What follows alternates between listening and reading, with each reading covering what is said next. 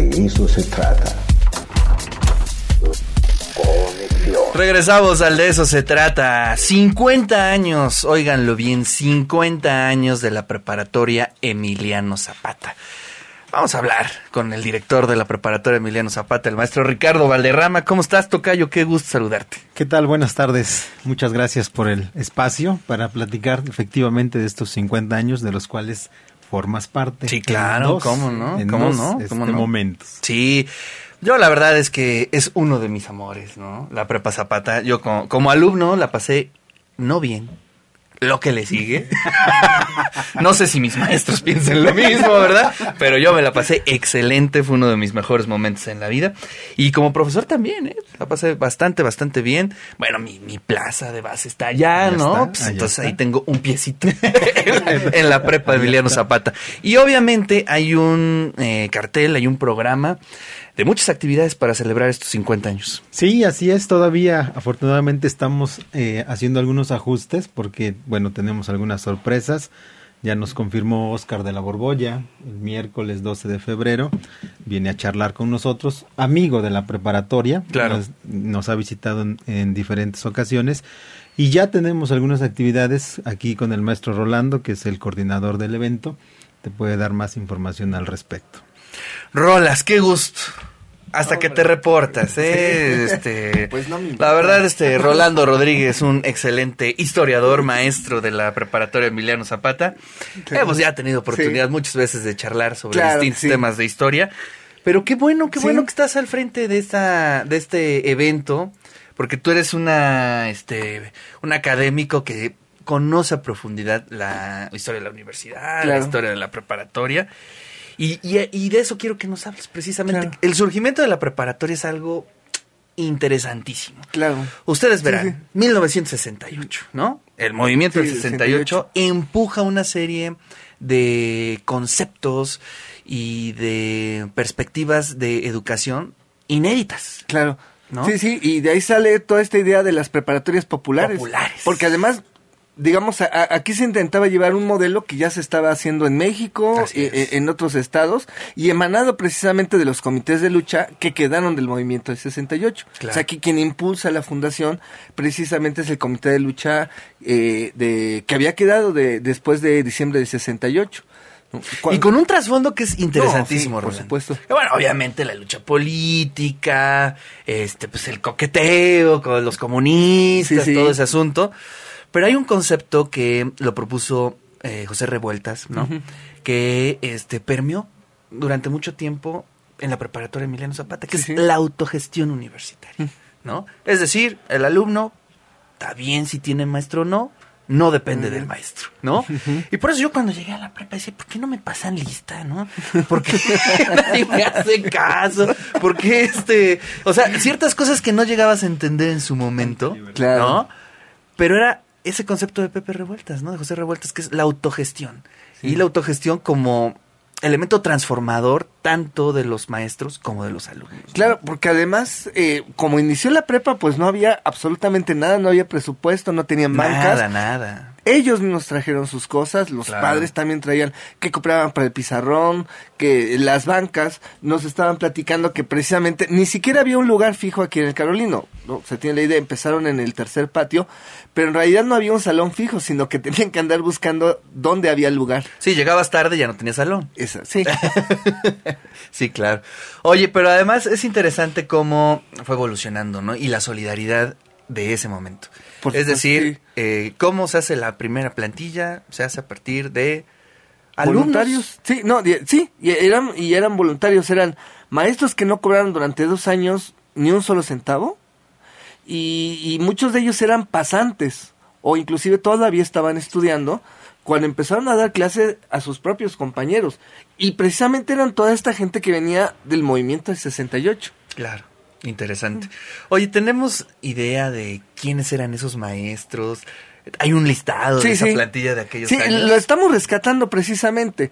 De- bueno, después de, de, de- de este evento, te platicaré, vamos a continuar con un proyecto que estamos haciendo con los chicos.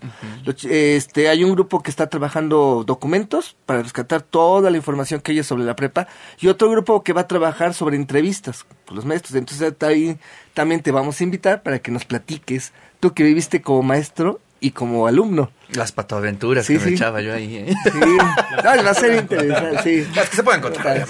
No, no vamos a entrar en indiscreciones. Digo, Rolando.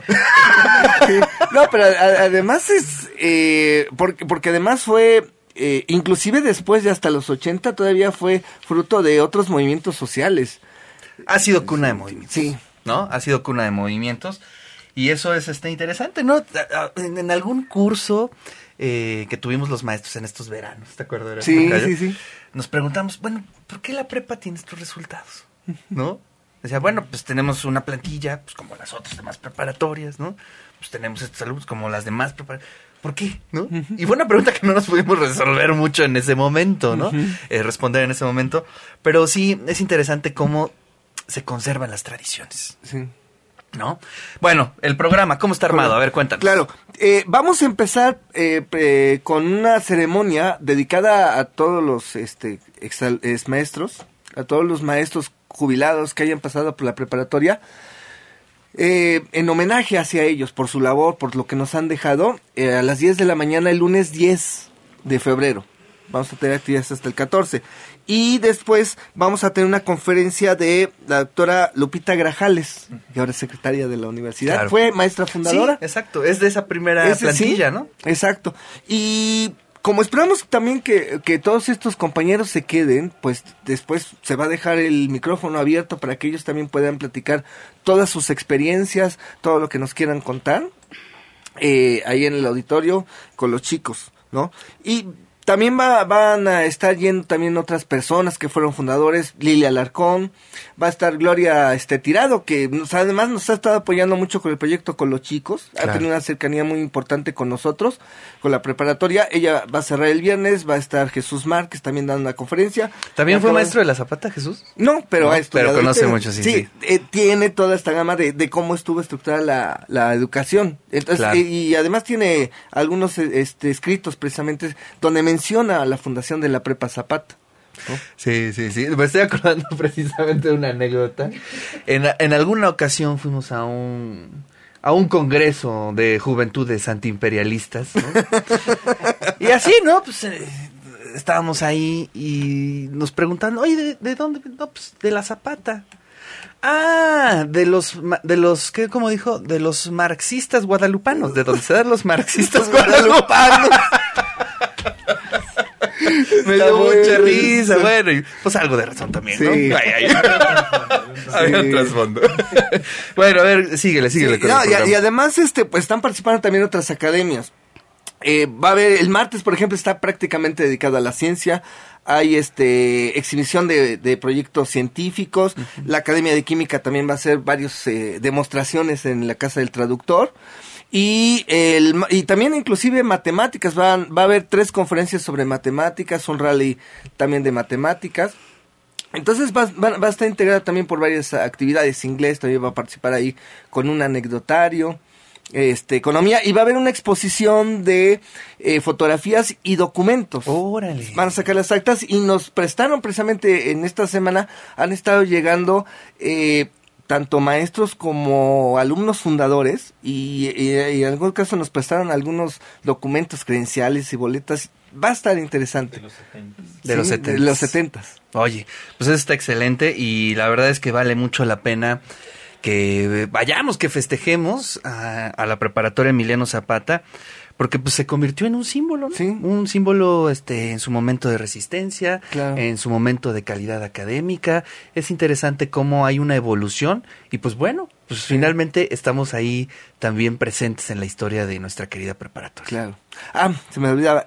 El martes, también a las 10, la ceremonia va a estar dedicada a los exalumnos. Entonces ahí está abierto para todos. ¿Cuándo? El martes, El martes. 11. El martes 11 a las 10 de la mañana. Entonces todos aquellos que hayan pasado por nuestras aulas como alumnos están in- totalmente invitados. Ahí los vamos a recibir. Y el miércoles, bueno, ya va a ser, digamos, la ceremonia protocolaria, porque es la fecha que estamos tomando como referencia cuando el Consejo Universitario aprobó la fundación de la preparatoria, el 12 de febrero de 1970. Wow. Y ese día se va a inaugurar un mural que está haciendo este el maestro Alejandro Teutli Ah, me sobre dijo, me dijo. El, el cubo de la escalera principal. Está, Oye, quedando eh, te, te acordarás de esta anécdota que también está como para Sí. enmarcarse? ¿Se acordarán cuando estaba este sistema, no sé qué, de preparatorias? Este, pues cuando estaba todavía eh, Guillermina como Ah. directora, este sistema nacional, nacional de bachillerato. el sistema nacional de Bachillerato, ¿no? sí. Estábamos ahí en el armado de carpetas, todo el rollo. Y se pidió, eh, dentro de todo lo que nos pedía el Sistema Nacional de Bachilleratos, era el acta del consejo donde se creaba la preparatoria. Ah, bueno, ya la pedimos, todo el rollo. Y en ese momento nos dimos cuenta que la preparatoria no se llamaba Preparatoria Emiliano Zapata, sino que se llamaba la Preparatoria popul- Popular. Era la, fue el primer nombre, exacto.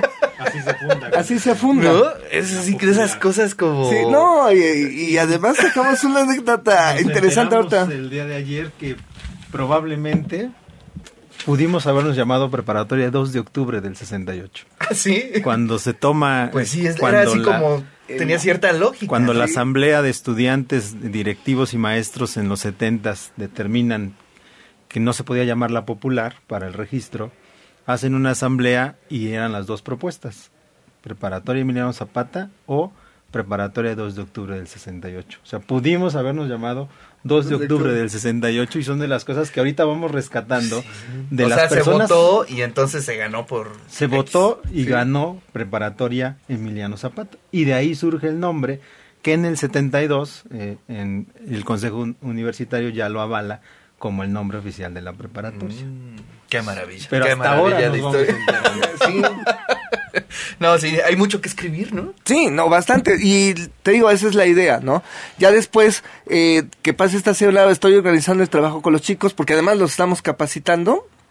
Y vamos a ir rescatando toda esta información, todas estas anécdotas interesantes. Y ahí el, el llamado, la convocatoria es para todos aquellos que han estado como maestros, docentes o inclusive trabajadores en la universidad. Digo, en la prepa. Y cerramos los festejos con la feria, la jornada profesiográfica 2020. Muy bien, pues sí, está con nosotros Olga Mauleón. ¿Cómo estás, Olga? Qué gusto Hola. saludarte. Gracias, Qué bueno igualmente. que nos. Gracias, gracias por invitarnos. Pues estamos aquí para invitarlos a la Feria Profesiográfica 2020 que se llevará a cabo el 21 de febrero. Esta feria eh, tenemos como invitados a distintas universidades, tanto públicas como privadas, y va a ser abierta para todo el público. Eh, recordemos que la cuestión profesiográfica no solamente está enfocada para educación media superior, sino también para aquellos que quieran aspirar a estudiar un posgrado, también pueden acudir. Entonces pueden ir los papás y los hijos para que puedan ver toda la oferta que hay en Puebla, ¿no? Porque lo que queremos es que se conozca la oferta educativa a nivel superior que existe en Puebla. Y entonces, pues, estamos realizando esta feria. No, pues además es una acción fundamental para ese momento en la vida. Tan chiquitos, ¿no? Sí. Este, 16, 17 años y hay que decidir qué estudiar, por Dios, sí. porque digo, ya después cuando nos casamos o cuando nos divorciamos, ya estamos más creciditos, Sí, ¿no? sí, pero ya. a esa edad decidir, este, complicado. Belén, ¿cómo, ¿cómo funcionan los chicos ante ese tipo de decisiones? Pues es algo difícil para ellos. Primero porque, bueno, lo que hablábamos en la mañana con ellos, ¿no? Ellos están buscando su identidad. Entonces están en esa cuestión de ¿y qué voy a decidir? ¿Qué voy Claro. a hacer? De repente pueden cambiar y modificar mucho la, la perspectiva, ¿no? Precisamente por eso es esta feria, para que ellos se den cuenta, ¿no? De la oferta que hay y puedan eh, tomar la mejor decisión para ellos, ¿no? Eso es algo fundamental que buscamos nosotras las Academias de Psicología y sobre todo también para que los chicos vean son las opciones que tienen, ¿no? Y pues ahora con el cambio del plan de estudio y todo esto, también los chicos tienen muchas dudas respecto a cómo van a hacer esa elección de área, a qué se van a ir, ¿no? Entonces es para abrirles este panorama y ellos tomen una decisión más asertiva en cuanto a qué quieren ser, ¿no? De grandes. Muy bien. más grandes. Pues ahí está la invitación para todos los eh, preuniversitarios, preparatorianos, Sí, claro. eh, bachilleres o como se, les, como se les quiera nombrar. Además, Prepos, con tradición, prepos. porque ¿cuántos años ya llevamos haciendo esa? Este, esta es la sexta feria como tal, pero nosotros toda la semana trabajamos con ellos en la cuestión profesiográfica. Sí, eso ya ¿no? tiene una tradición. Sí, eso ya tiene ¿no? más, más Dentro de nuestras preparatorias. Sí. Pues Tocayo, felicidades, te tocó este partir el pastel por estos 50 años. Y sí va a haber pastel, ¿eh? Sí, sí, al final, pero pues al final va a haber ser, pastel. ¿no? eh, eh, nos apoyó ahí el sindicato por- la parte del pastel y los invitamos cordialmente el miércoles a la una de la tarde. Vamos a develar la placa conmemorativa a los 50 años, el mural de Alejandro Teutli. Vamos a sacar algunas eh, actas de los 70 para acá, a ver si no aparecen ahí tus calificaciones, ahí para que las busquen, ahí les encargo a todos ¿Te los que lo visiten. Eh, y además, pues vamos a finalizar con una rebanada de pastel para todos los que nos visiten ese día. Pues, cordialmente invitados todos.